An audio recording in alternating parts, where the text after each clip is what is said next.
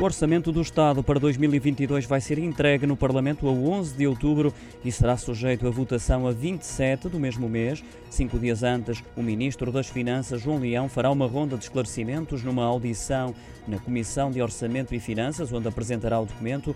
Já no dia 25 de outubro, será a vez da Ministra do Trabalho, Solidariedade e Segurança Social, Ana Mendes Godinho, prestar contas aos deputados, no mesmo dia em que está fixada a data limite para pareceres das comissões parlamentares permanentes. Na véspera de ir a votos, o Orçamento de Estado vai ser discutido na Generalidade, discussão que se vai prolongar pelo dia seguinte e no final desse período terá lugar a votação. Depois e até ao dia 25 de novembro, prossegue a discussão do orçamento na especialidade e que inclui diversas audições.